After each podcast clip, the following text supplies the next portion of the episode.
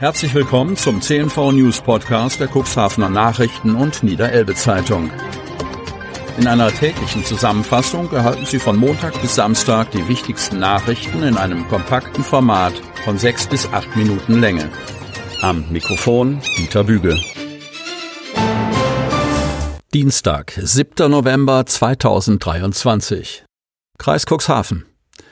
Maren Toden hat zurzeit wenig Grund zur Freude. Dabei ist ihr Lachen mitreißend, weiß eine langjährige Freundin. Aber es ist verschwunden. Ebenso wie das Funkeln ihrer hellblauen Augen.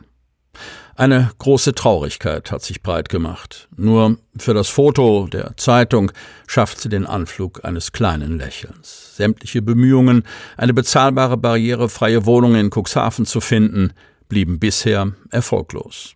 Die angebotenen Wohnungen seien allesamt nicht barrierefrei gewesen. Entweder lagen sie in Hochparterren mit Stufen oder das Badezimmer sei wegen baulicher Hindernisse für sie unerreichbar. Das geht gar nicht, denn Maren Toden ist auf ihren Rollstuhl angewiesen. Sie leidet unter einem bisher nicht spezifizierten Gendefekt, der sich in den zurückliegenden Jahren verschlechtert hat. Im Teenageralter traten Gleichgewichtsstörungen auf. Im Alter von 14 Jahren erfolgten Untersuchungen in einem Bremer Klinikum. Der Verdacht, dass es sich um multiple Sklerose handelt, bewahrheitete sich nicht. Unter was genau sie leidet, wissen die Mediziner nicht. Klärung, so ihre Hoffnung, werden Untersuchungen im Februar ergeben. Dann habe sie einen Termin in Lübeck in einer Spezialklinik für seltene Erkrankungen. Sie lebt von einer Rente und bezieht Sozialleistungen. Seit sieben Monaten ist sie auf Wohnungssuche bei der Siedlung, den Wohnstätten und eBay Kleinanzeigen registriert.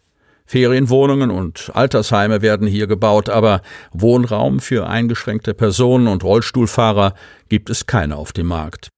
Ich bin doch erst 42 Jahre alt, da kann ich doch noch nicht ins Altersheim gehen, konstatiert Maren Toden traurig und zuckt mit den schmalen Schultern. Es sei aber auch keine Dauerlösung, bei ihren Eltern zu wohnen. Dort in Hambergen ist sie nach der Trennung von ihrem Freund untergekommen.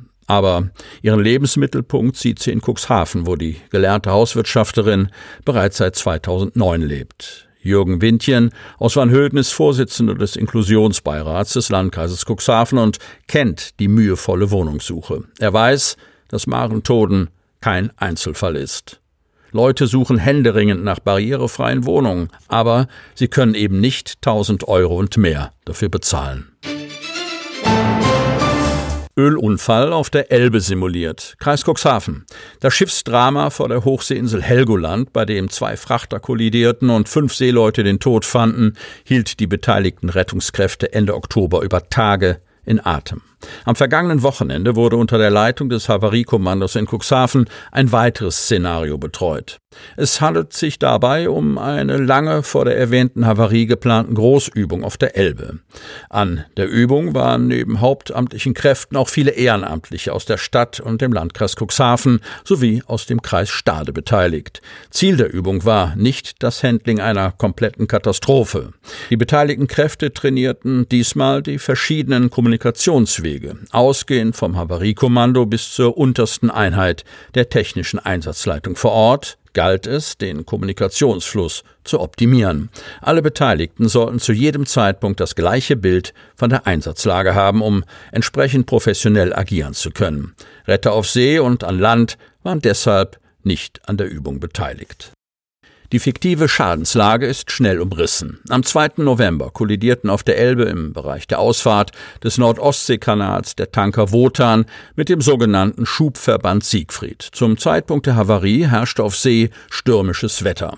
Stark beschädigt trieb der Tanker manövrierbehindert auf das südliche Elbufer in Niedersachsen zu und strandete dort gegen 18.15 Uhr gegenüber der Einfahrt zum Nordostseekanal.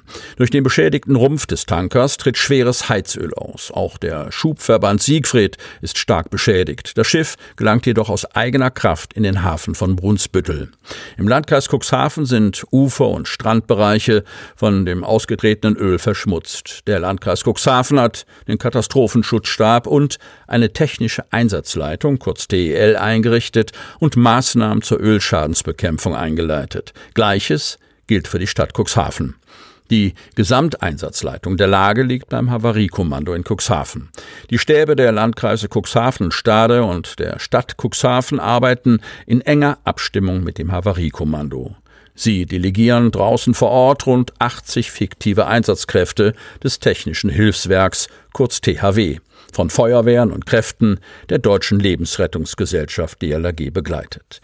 Das realistisch gehaltene Szenario hält für die Teilnehmer an der Übung weitere Schwierigkeitsgrade parat. So sind rund 1000 weitere Kräfte im Vorfeld zu alarmieren und für die Ölbekämpfung in Stellung zu bringen. Für die Bevölkerung besteht derweil keine akute Gefahr. Bei dem ausgetretenen Öl handelt es sich um Heizöl der Hafen in Otterndorf, die Oste bis zum Oste-Sperrwerk und die betroffenen Strandbereiche sind bereits gesperrt. Auch die Strände der Stadt Cuxhaven sind von der Ölverschmutzung betroffen. Informationen über Sperrungen sind auf den jeweiligen Homepages zu finden. Weitere Informationen werden über Warn-Apps kommuniziert. MS Bleichen kommt 2024 nach Cuxhaven. Am 19. Juli 2024 wird der Hamburger Museumsfrachter MS Bleichen nach Cuxhaven fahren. Anlass sind die Hafentage. Der 1958 erbaute Stückgutfrachter wird dazu im alten Fischereihafen anlegen. Die für diesen Sommer geplante Fahrt elbabwärts musste kurzfristig wegen krankheitsbedingter Ausfälle im nautischen Bereich abgesagt werden. Umso mehr freuen sich die Ehrenamtlichen der Stiftung Hamburg Maritim, die mit der Bleichen insgesamt 14 Museumsschiffe sowie die historischen 50er Schuppen aus der Kaiserzeit im Freihafen betreibt, auf die Fahrt im kommenden Jahr. Passagiere sind an Bord willkommen, um die Elfi und die Kugelbarke an einem Tag zu erleben. Nach dem Ablegen am Schuppen 51 wird der Kurs auf die Elbphilharmonie gesetzt, wo das Schiff in die Elbe eindreht und die Passagiere einen Blick auf das beeindruckende Stadtpanorama mit den St. Pauli-Landungsbrücken und den dort liegenden historischen Schiffen erhalten. Dann geht es weiter elbabwärts, bis die MS Bleichen in Wedel vom Land aus über die Lautsprecher der Schiffsbegrüßungsanlage verabschiedet wird. Die Bleichen bedankt sich mit dem Dippen der Flagge, also dem kurzen Nieder- und Aufholen auf dem Bootsdeck. Sie hörten den Podcast der CNV Medien. Redaktionsleitung Ulrich Rode. Produktion Win Marketing, Agentur für Podcast-Produktionen.